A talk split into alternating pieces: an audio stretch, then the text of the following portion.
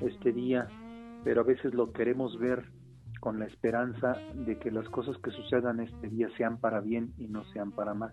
Desafortunadamente a veces hay grupos, hay grupos que como se dice en el rancho quieren llevar agua a su molino y bueno pues es ahí donde como también se dice en el, en el rancho el diablo mete la cola. Sin embargo, bueno, la posición de todos es válida siempre y cuando no sobrepasen los límites y no se afecten eh, pues a, digamos eh, monumentos históricos, no se afecten obras de arte, no se afecten eh, negocios a terceros, etcétera. Entonces creo que nuestra libertad se acaba donde empieza la del vecino, la de, la de nuestro prójimo. Pero bueno, queridos amigos, pues este, de manera parcial festejando, festejando este día, una felicitación.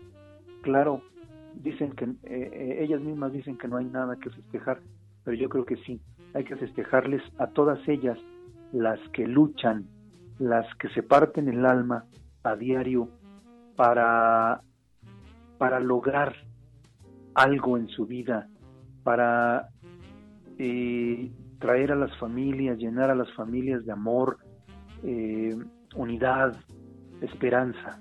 Creo que ellas son precisamente ese punto, ese punto de unión en la familia, ese punto de unión en pues en la sociedad misma, a fin de cuentas, en la sociedad misma. Queridos amigos, y bueno, pues el día de hoy en la música, en la música vamos a tener una, una invitada eh, que seguramente ustedes conocen, es eh, muy popular, ha sido muy popular durante los últimos 30 años, y me estoy refiriendo nada más y nada menos que a Ana Gabriel. Ana Gabriel estará en las tres melodías de, de hoy con nosotros, esperemos que la disfruten, esperemos que escuchen tres de las que yo, este servidor, considero las más importantes canciones de esta gran artista mexicana. Y bueno, pues vamos a dar inicio, queridos amigos, ¿qué les parece? Y bueno, de, de alguna manera y continuando con el tema, el tema de hoy, vamos a hablar de la parte positiva de, de este festejo.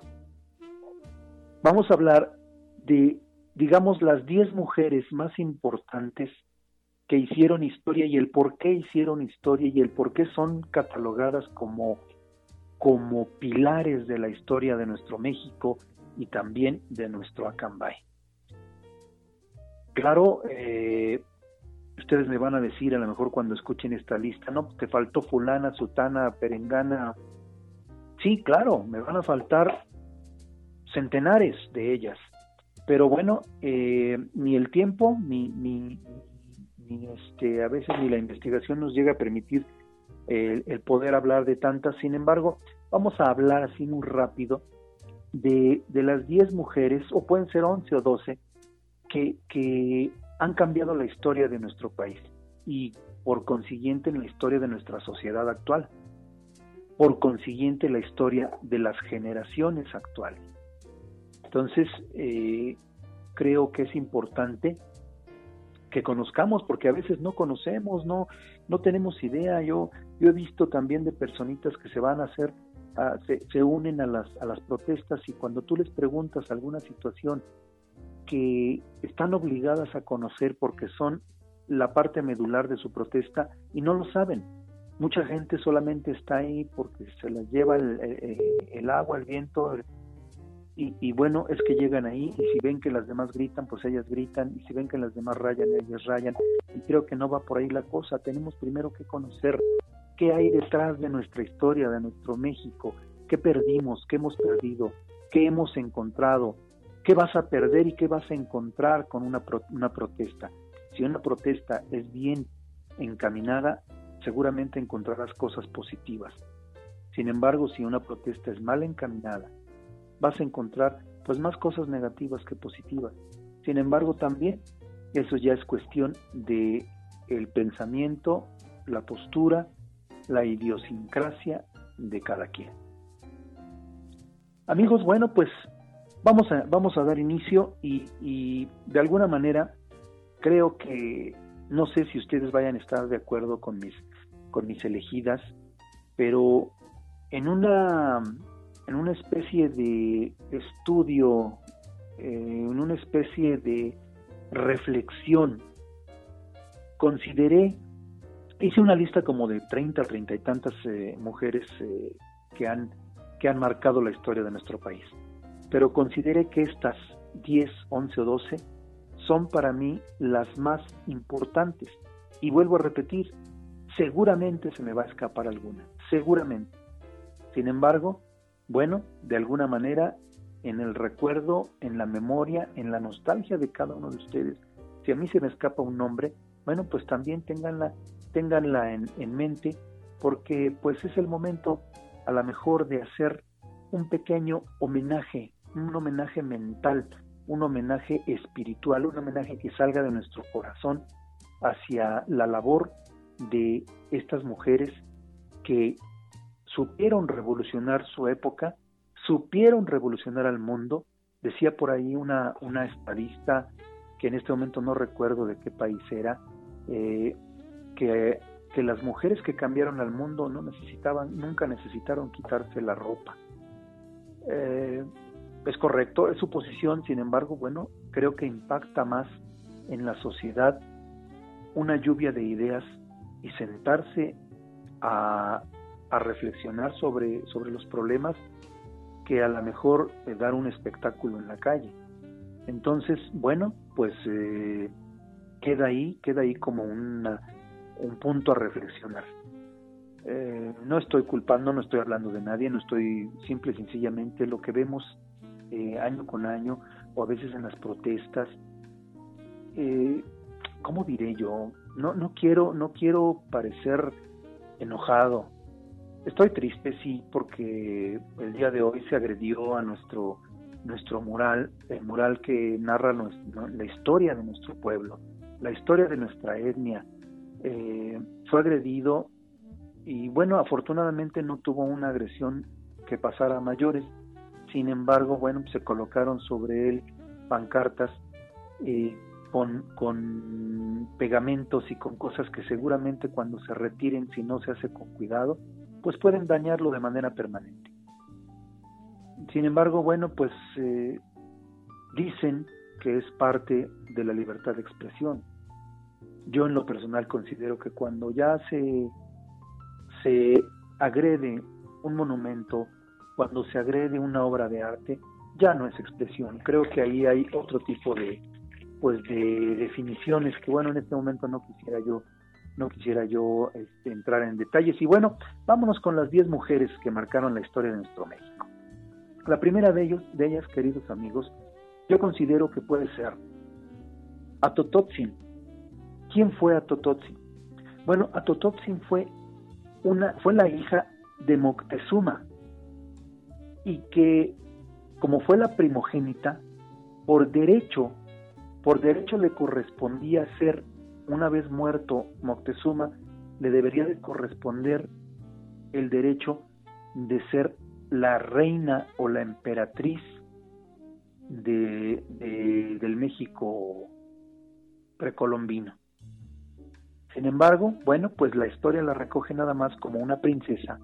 La historia la, la pone en un lugar como una princesa y es precisamente ella una de las primeras mujeres que tuvieron a bien el manifestar su, su, esas diferencias que se hicieron en aquella época tan, tan remota, en la época azteca, en donde de alguna manera vista, pues ya la cultura, la cultura hacía a un lado a las mujeres y bueno, eh, yo no quisiera pensar todavía que en aquellos tiempos ya existía una cultura machista, simple y sencillamente era una cultura basada precisamente en la autoridad masculina. ¿Por qué? Pues porque siempre hemos tenido la idea de que porque el, hombre es el, es el ente que lleva la fortaleza física, eh, debe ser quien debe, debe reinar y creo que ahí sí estamos en un error. Nosotros estamos provistos, ellas y nosotros estamos provistos con, con situaciones diferentes y con situaciones parecidas, similares. Esas diferencias son las que llevan o llevaron en ese momento a Tototzin a, pues a ser de alguna manera discriminada y en no poder, a no poder allegarse a, al trono que le correspondía por derecho después de Moctezuma, de Moctezuma Xocoyotzin. Y bueno, pues ahí queda, ahí queda esa muestra, esa de, de una primer rebelión. No, no, no es una rebelión en armas, y una rebelión eh, eh, de guerra, sino una rebelión personal ante lo que significaba la estructura gubernamental gubernamental de los aztecas en aquella época. Bueno, lo que es ahora el territorio de México y, lo que también es ahora Latinoamérica.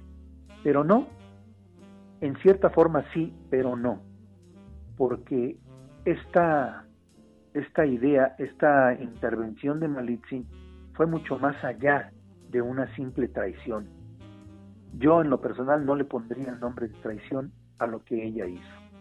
Simple y sencillamente, bueno, pues ella vislumbró un México diferente del que ella había vivido y había sufrido, porque lo sufrió, porque sufrió abandono, porque sufrió machismo, porque sufrió agresión. Entonces, ella, su intención era encaminar a México en otra, bueno, la Nueva España seguramente ya una vez llegados los españoles, quería encaminarlo hacia otros rumbos. A lo mejor como todo ser humano, con algunos errores, con algunos aciertos, pero la intención, yo en lo personal, siempre he considerado que históricamente su intención era buena. Otra, queridos amigos, Leona Vicario.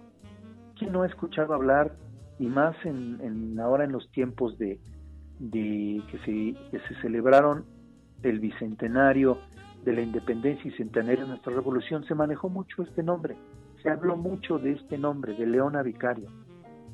Y bueno, a Leona Vicario, pues eh, siendo una hija de aristócratas novohispanos, eh, de gente rica de la colonia, de gente que no a lo mejor ustedes me decían, ella no tenía por qué haberse metido en, cuestiones de, insurgencia.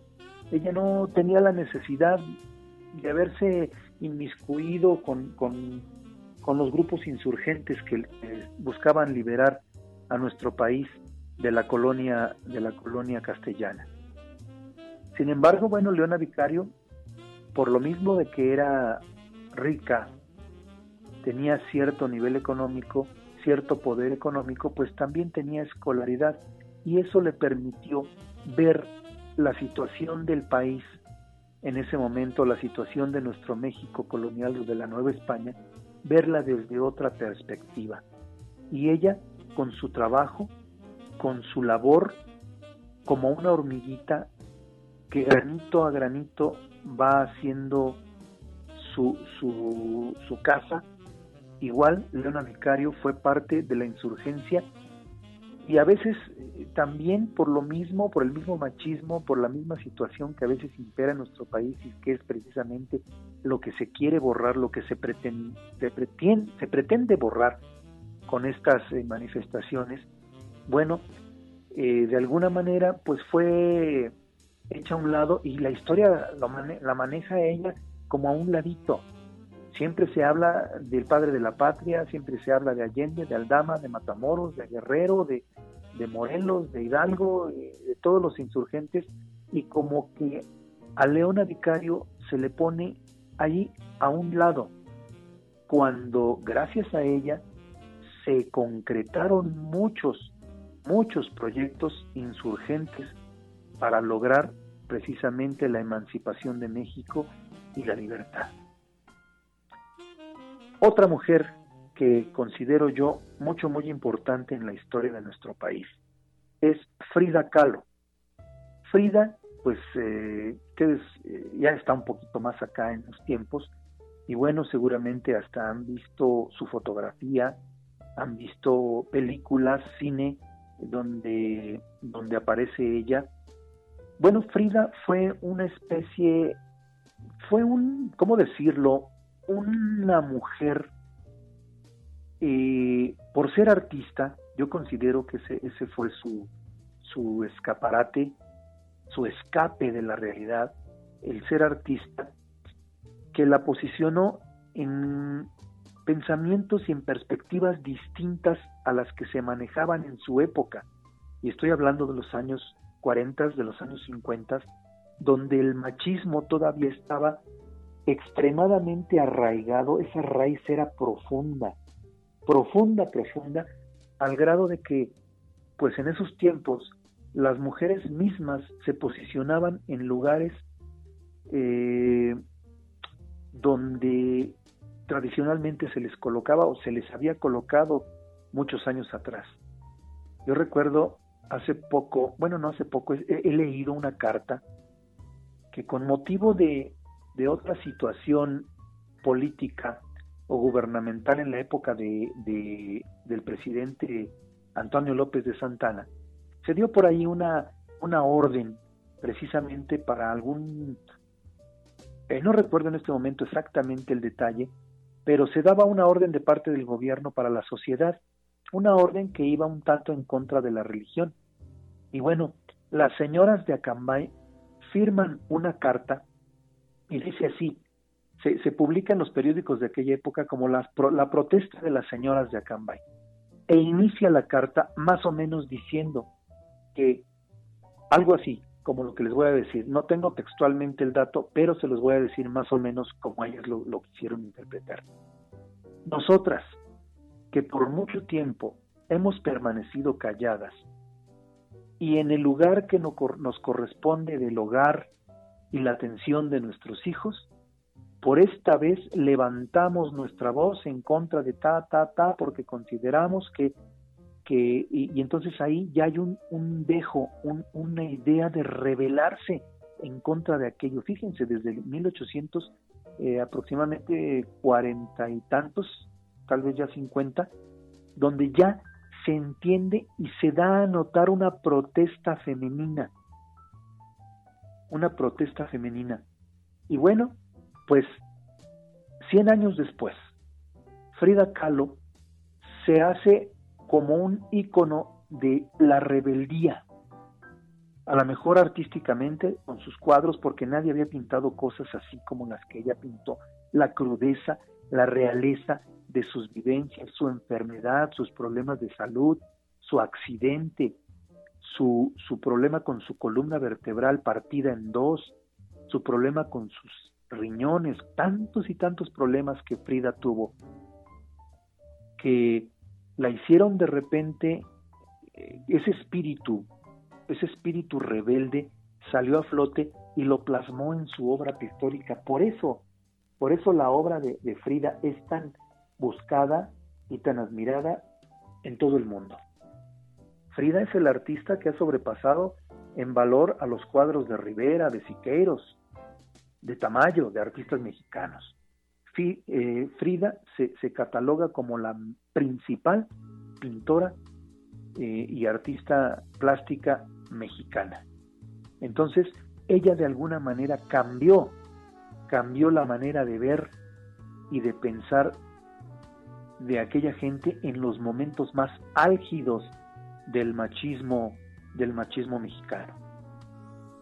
Otra, queridos amigos, Dolores del Río, quien a lo mejor no tan marcada con eh, una, una rebeldía como la de Frida, pero con esa exquisitez de diva, esa calidad de actriz que le permitió romper paradigmas y romper tabúes, como nadie lo había hecho. Siempre Hollywood fue el fue el lugar de búsqueda de los actores y ha sido eh, durante todos todo el siglo pasado un punto de búsqueda de actores y actrices cuando era relativamente imposible que un mexicano, hombre o mujer, imposible que, que pudiera llegar a Hollywood, participar en, en el cine de Hollywood y sobresalir en el cine de Hollywood era increíblemente imposible. Y bueno, ¿cuál es la tarea que nos deja Dolores del Río? Que ella trabaja allá en Hollywood con excelentes participaciones, excelentes actuaciones y rompe ese paradigma, rompe eh, esa, con esa idea y después de ahí, a partir de ella, muchos, muchos actores, hombres y mujeres, empiezan a buscar ese sueño americano eh, fílmico y muchos lo lograron. Bueno, no muchos, pocos lo lograron, pero todos, todos ellos basados en la experiencia de esa búsqueda, de esa terquedad y de esa calidad de actriz de Dolores del Río. La que, la, la, que sigue a continuación, queridos amigos, es la clásica por experiencia, y me refiero a Sor Juana Inés de la Cruz. Mejor conocida, bueno, mejor conocida como Sor Juana Inés de la Cruz, pero poco conocida como Juana de Asbaje, y que como ustedes lo saben, bueno, pues fue una, una religiosa, religiosa mexiquense, que tiene una historia muy peculiar, que también sufrió de cuestiones durante su infancia, eh, en donde fue hecha a un lado, en donde pues en la universidad, en la escuela ella quería prepararse y no era bien vista ni recibida en las escuelas de esa época porque, porque eh, el machismo y las ideas y la idiosincrasia de la gente de, de aquella época en el México colonial, pues así lo marcaba. Y entonces es por eso que ella se abriga precisamente de la religión, porque es ahí donde encuentra, primero, bueno, su cercanía con Dios y después donde encuentra la paz, la tranquilidad, para que desde su celda pudiera ella entrar en éxtasis no solo religioso, sino literario, cultural, artístico y de donde pudieron haber nacido la gran mayoría de sus exquisitos poemas. Es por eso que Sor Juana representa también, también la idea de la lucha, de la lucha por el cambio, de la lucha por que este mundo fuera diferente. Queridos amigos, pues eh, creo que ya es momento, ya es momento de nuestra primera introducción musical y vamos a escuchar a Ana Gabriel, quien su nombre completo es María Guadalupe Araujo Young. Young, ¿por qué? Porque tiene ascendencia, ascendencia china. Y bueno, ella nace en Guamuchil, Sinaloa, en 1960 y es una excelente cantautora mexicana.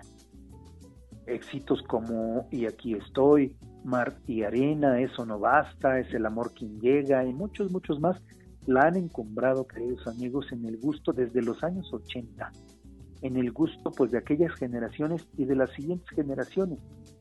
Ella adopta el nombre de Gabriel por Juan Gabriel, que era de alguna manera el artista que más le motivaba, al que más admiraba y del que según ella dice tiene o, recogió su, su, sus experiencias, las hizo suyas como compositora y bueno, admiradora totalmente e influenciada totalmente por Juan Gabriel, por Alberto Aguilera Valadez. Vamos a escuchar, queridos amigos, a Ana Gabriel y nosotros regresamos en un breve momento. Muchas gracias y aquí continuamos.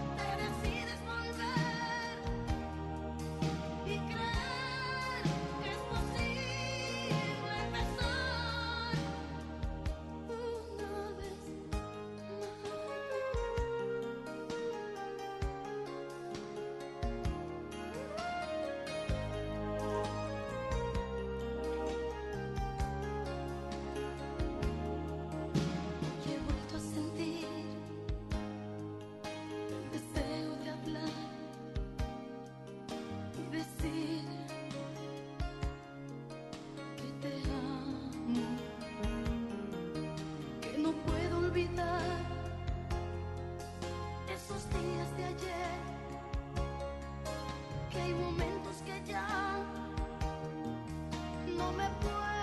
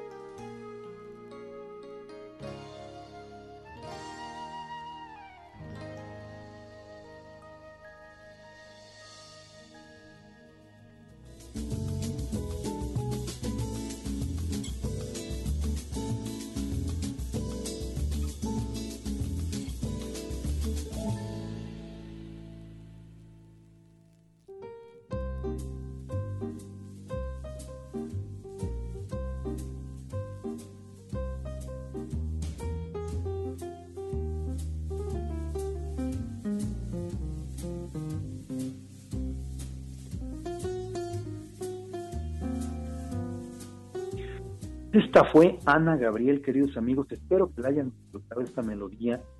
Eh, Ana Gabriel ha hecho duetos con medio mundo, ¿eh? Digo, por la calidad precisamente y el estilo tan, tan, tan eh, peculiar que tiene en su voz, que no es una, una gran voz, pero el estilo que, que tiene, que tiene ese ronquidito, ese ron, ese, ese pecho ronco que, que, bueno, que siempre la, la definió ella como cantante, eh, a mucha gente les gusta, es más, hubo una temporada, una, una época en los años 80 donde eh, muchos artistas hacían precisamente ese ronco, ese ronquito que, que Juan Gabriel, de, perdón, que Ana Gabriel pues ha mantenido durante toda su carrera, lo mismo lo hizo Mijares. Y, y así muchos, muchos eh, artistas de esa época, de ese momento, este, hicieron, hicieron uso precisamente de esa voz ronquita al cantar.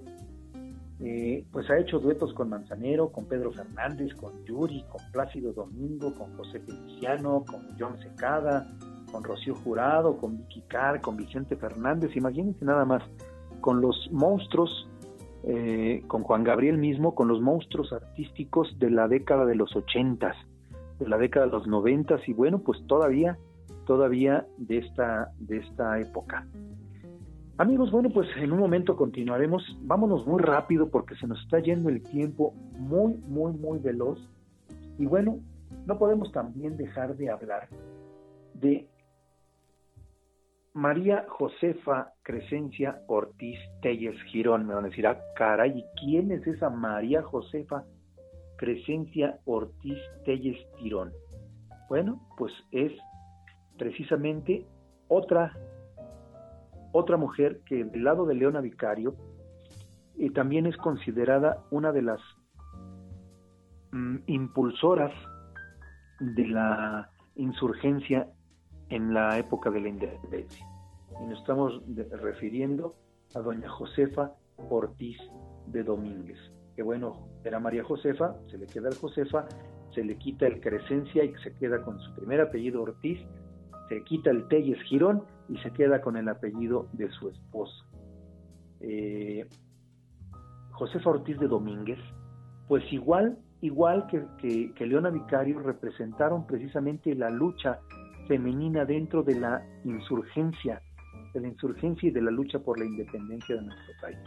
¿Quién no conoce aquella historia romántica de cuando fue encerrada en su cuarto y que con el tacón de su zapato eh, golpeó el piso para hacer, hacer eh, el llamado para que le abrieran, la sacaran y pudiera comunicar, comunicar a la Junta Independentista, representada pues por todos los insurgentes, por, por Hidalgo, por Allende, por Aldama, por Matamoros, por todos ellos, avisarles que se tenía que adelantar el inicio de la gesta independencia que se tenía planeada porque había sido descubierto. Y bueno, a ella precisamente se le debe esa parte, esa parte de, del espionaje, si así lo podemos llamar, en la época de la independencia. Gracias a ella se adelanta la gesta, la fecha del inicio de la gesta independentista y gracias a ella sale adelante. Una mujer más, doña Margarita Maza de Juárez, dicen que atrás de, de un gran hombre hay una gran mujer. Y bueno, ese es un dicho de alguna manera válido, pero también con ciertos tintes machistas. ¿Por qué no decir mejor que al lado de un gran hombre hay una gran mujer, no atrás? Entonces, bueno, nosotros lo cambiamos por al lado de un gran hombre hay una gran mujer y al lado de, de, de a lo mejor de un hombre no tan grande también a veces hay una gran mujer y ellas son las encargadas de hacerlo crecer de hacerlo crecer, como debe de ser. Y bueno, pues es el caso de doña Margarita Maza de Juárez, que siempre estuvo atenta y al lado de lo que sucedió a su esposo, al presidente Benito Juárez García, y le apoyó en todo su peregrinar, en, su, en lo que se llamaba su, su, su presidencia en el carruaje. Cuando sale de Palacio nacional. Y se lleva el Archivo General de, de la Nación, que constaba de siete cajones, se lo lleva en el carruaje que hoy está ahí en el Museo de, en el Museo de Historia, en el Castillo de Chapultepec, por si alguien recuerda haberlo visto, y si no, quien vaya, pues busquen ahí conocer el carruaje aquel donde Juárez llevó la presidencia itinerante. Y gracias a ello salvó, salvó la, a la República. Esa es la parte que Juárez, eh, que Juárez tiene como, como un, un heroísmo, si así lo podemos llamar. Bueno, pues doña Margarita, siempre atenta, estuvo tras de él hasta su muerte en 1872. Otra, Matilde Petra Montoya. ¿Quién es Matilde Petra Montoya? Ustedes imagínense en la época de Porfirio Díaz. Estamos hablando de los años de 1897. Para que una mujer tuviera la descabellada idea de entrar a la universidad a estudiar medicina, era algo imposible de lograr. Bueno, pues Matilde Petra Montoya se erige como la primer mujer que por buscar, por aferrarse a sus ideales de igualdad, logró vencer aquella barrera aquella losa tan pesada de que solo los hombres podían estudiar. Y más siendo y hablando de una universidad, de estudios superiores, y más hablando de la carrera de medicina. Entonces ella, de alguna manera, le pone un zapato encima a don Porfirio Díaz, a, bueno, pues al gobierno de Porfirio Díaz, no, no a él personalmente, y puede vencer aquel tabú, aquel mito, aquella leyenda de que ninguna mujer podía estudiar, y mucho menos podría estudiar medicina, y mucho menos podría estar en una universidad. Siempre se tenía la idea de que las mujeres debían quedarse en casa al cuidado de sus hogares, de los hijos, del marido, atender camas, a barrer pisos, a hacer, hacer comida. Pues Matilde Petra Montoya se consolida como la primer médico en 1897 la primer mujer que es aceptada en la Universidad de Medicina de México. La otra, y a la una de las que yo en lo personal considero también mucho, muy importante, fue María del Carmen Cerdán, a la triste, mejor conocida como Carmen Cerdán. ¿Hermana de quién? Pues de aquellos periodistas, precisamente de Aquiles Cerdán, de aquellos que fueron los iniciadores de la Revolución Mexicana con sus ideas. A lo mejor ellos no empuñaron las armas, ellos no se subieron a un caballo y anduvieron en, en, en, batallas. A lo mejor ellos no lo hicieron así, pero lo hicieron de manera intelectual.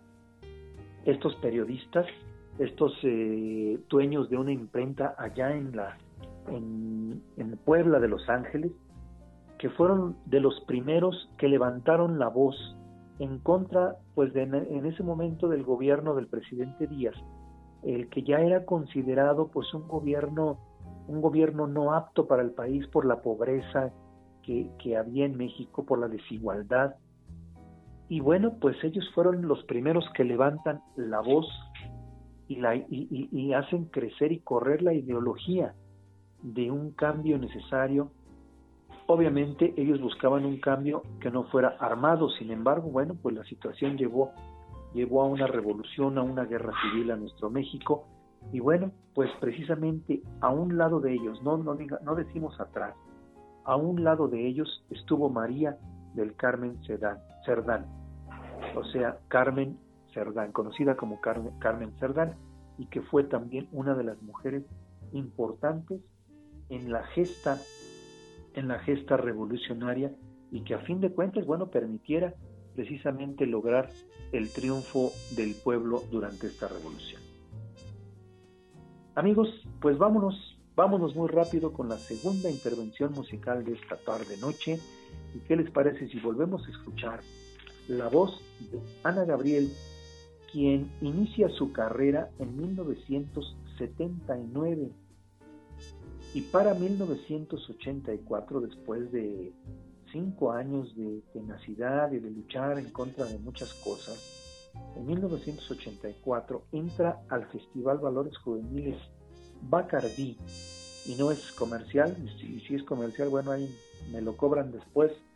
Entra como compositora, no entró como cantante, sino que ella ella compone algunas de las canciones que participan con esos nuevos valores y bueno, la presentan en 1984 y resulta que les va muy bien y logran el segundo lugar. Entonces ella se da a conocer como compositora y a partir de ahí, pues obviamente las puertas se le abren, la gente, los productores, la televisión, la radio voltea hacia esta esta compositora y una vez que le escuchan cantar, bueno, pues también se convierte en una de las consentidas de los artistas, de las artistas consentidas de nuestro México. Aquel, aquel Valores Juveniles Bacardí de 1984, donde tuve yo en lo personal, Edgar Serrano, la fortuna de haber participado y también nuestro amigo Pablo Domínguez, que hace poco estuvo con Tony en cabina, bueno, en entrevista, y que precisamente por ahí logramos rememorar y recordar aquellas grandes filas que se hacían ahí en lo que hoy es el World Trade Center en la Ciudad de México, que en aquellos tiempos era el Hotel México. Y bueno, los nervios, primero llegar temprano, los nervios de estar ahí, el cansancio de estar formado, los nervios de la participación. Y, bueno, pues tuve el honor de compartir eh, precisamente en ese año, 1984, el, escenario con mi amigo Pablo Domínguez, con Manuel Mijares, con José Luis Duval y bueno, con la canción, con la canción que Ana Gabriel eh, hizo para algunos de los participantes. Vámonos, vámonos, vamos a escuchar a Ana Gabriel y regresamos, queridos amigos, casi para despedirnos. Muchas gracias, regresamos.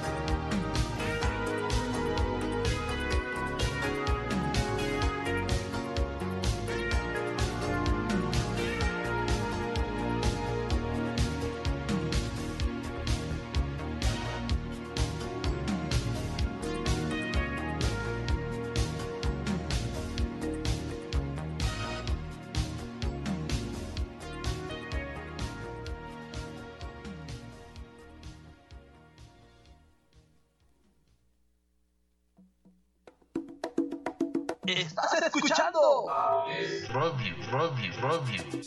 música 100% versátil.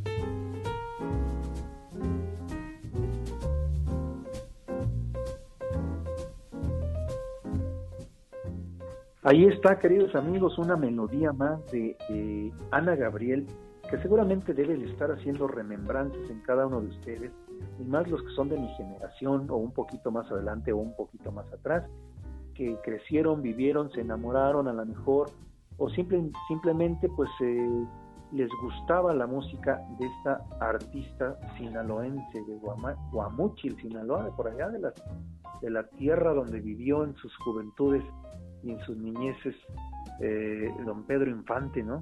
La tierra, la tierra de Guamuchi, allá en Sinaloa.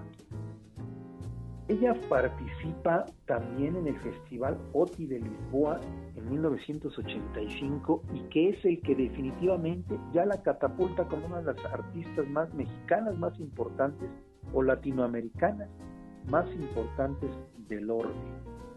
Eh, en 1989, fíjense nada más que importante, porque no solamente eh, ha hecho labor artística en español, ha grabado en, varios idiomas, y bueno, lo que es a veces también imposible, lo que decíamos eh, con Dolores del Río, que a veces parece un imposible el, llegar al, al mercado norteamericano, gustar y además impactar. Bueno, igual Ana Gabriel en 1989 llegó a las listas Billboard, o sea, lo que se maneja como el hit parade o el éxito máximo de un artista en los Estados Unidos. Llegó a permanecer en el Billboard, en el hit parade, durante semanas con varios, no solamente con uno de sus éxitos, con varios de ellos, y bueno, hasta los gringos y los gringuitos, nuestros queridos amigos primos güeros, les gusta Ana Gabriel. Es así, queridos amigos. Bueno, pues casi despidiéndonos, no quiero irme sin de alguna manera retomar o renombrar, porque también hace algunos programas estuvimos hablando sobre precisamente algunas de las mujeres que cambiaron también la historia, la historia de nuestro querido Acambay y de nuestra región norte del Estado de México. Y bueno, pues de alguna manera quiero recordar nombres para que no se nos olvide, para que a las nuevas generaciones y también para que aquellas chicas que el día de hoy estuvieron de alguna manera manifestándose, conozcan y entiendan y sepan y ojalá, ojalá investiguen sobre el trabajo que estas mujeres hicieron, hicieron con mucho ahínco, con mucho respeto y que las pone de alguna manera en un lugar eh, especial en la historia y en el corazón y en el pensamiento de los acamayas. ¿Cómo no recordar a doña María Bautista Granada? ¿Cómo no recordar a Elia Alvarado Navarrete? ¿Cómo no recordar a nuestras tres primeras presidentas municipales en la historia, en la historia de nuestra Cambay, a doña Salud Ríos, a la maestra Magdalena Peña y a nuestra presidenta actual, la maestra Esperanza Dolores, Dolores Martín. ¿Cómo no nombrar a Ernestina Garfias, de insigne soprano, quien de alguna manera se manejó a niveles mundiales. ¿Cómo no recordar a Gloria del Carmen Pérez Ruiz, excelente y sentida eh, escritora, escritora no solo de poemas, sino de, de historias, de historias de pueblo, de gente, de gente del pueblo, su narrativa, ¿Cómo no recordar sus versos, el amor que le tenía Cambay, al que le escribió hasta hasta el cansancio? ¿Cómo no recordar a Guadalupe Pérez Ruiz, quien fue el brazo derecho del doctor Ruiz Castañeda, su sobrina, que lo acompañó, lo acompañó en su vejez, que lo atendió, que vio por él y que continuó y le dio impulso a sus investigaciones, a su querido Instituto de Alergias y Autoinmunidad, que hoy día sigue dando frutos y que hoy día encabeza Gloria Robles Pérez, la licenciada Gloria Robles Pérez. Otra mujer emprendedora también. ¿Cómo no recordar a Sor Eloísa Ruiz Castañeda, una excelente pintora, excelente artista, que aunque de alguna manera eh, dedicó su vida a, la parte religiosa, también atendió el llamado del espíritu, el, llamado del artista que llevaba dentro, con sus excelentes eh, obras en óleo, en su mayoría temas religiosos, pero que de alguna manera ella fue quien siembra en el, en el profesor Antonio Ruiz Pérez ese, esa semilla que lo llevó a ser lo que es hoy nuestro querido maestro Toño, un artista muy importante, un orgullo de Acambay. El autor precisamente de esos murales de los que hoy hemos estado hablando y que hoy han, hoy han entrado a la polémica por la situación que ustedes ya saben.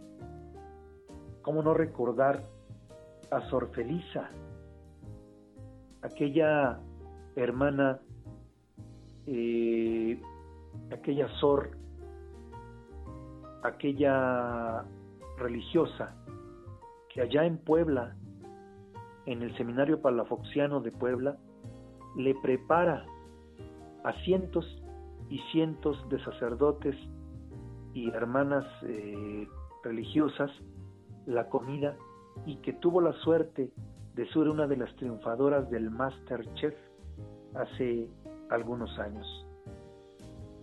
Se volvió conocida, se volvió famosa, pero precisamente ella con su humildad, con la humildad que le caracteriza a los acambayenses, modestia aparte, ya me van a regañar, pero bueno, pues ahí, ¿cómo no recordar el trabajo, el trabajo que dentro de su cocina y a nivel eh, los programas que, que, se transmitieron por, por Azteca América, pues la llevaron a ser una consentida, una conocida y que siempre habló del lugar donde había nacido, que era, era precisamente el municipio de Acambay. ¿Cómo no recordar a tantas y tantas, a, pues híjole, en este momento se me agolpan en la cabeza nombres y nombres y nombres. Eh, bueno, no quiero pecar, en realidad no quiero pecar de omitir a alguien o de seguir omitiendo, porque ya dije varios nombres. No quiero continuar omitiendo a más que merecen nuestro recuerdo, nuestro respeto, nuestro cariño y nuestra gratitud. Este Día Internacional de la Mujer, queridos amigos, tiene que dejarnos una enseñanza, tanto a hombres como mujeres, a la sociedad completa. A los hombres nos tiene que mover y hacer entender que la mujer no está atrás de nosotros, que la mujer no es nuestro apoyo, que la mujer no es eh, la parte débil de la que podemos nosotros eh, de alguna manera poner en segundo término.